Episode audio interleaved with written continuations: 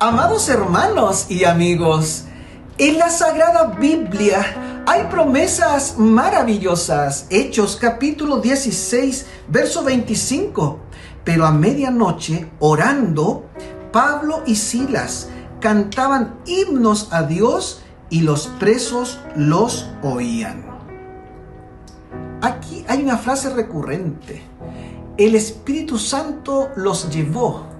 El Espíritu Santo movió. El Espíritu Santo llevó, ordenó. Qué interesante.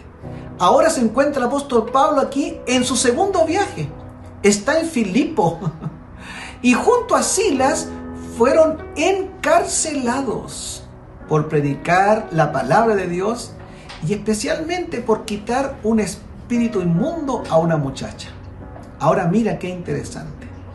Si tú y yo estamos acostumbrados a cantar y a orar cuando todo está bien, permíteme decirte que debemos seguir creciendo en la gracia, porque también tenemos que orar y cantar cuando pasemos por las aflicciones. Y recuerda, primero Dios,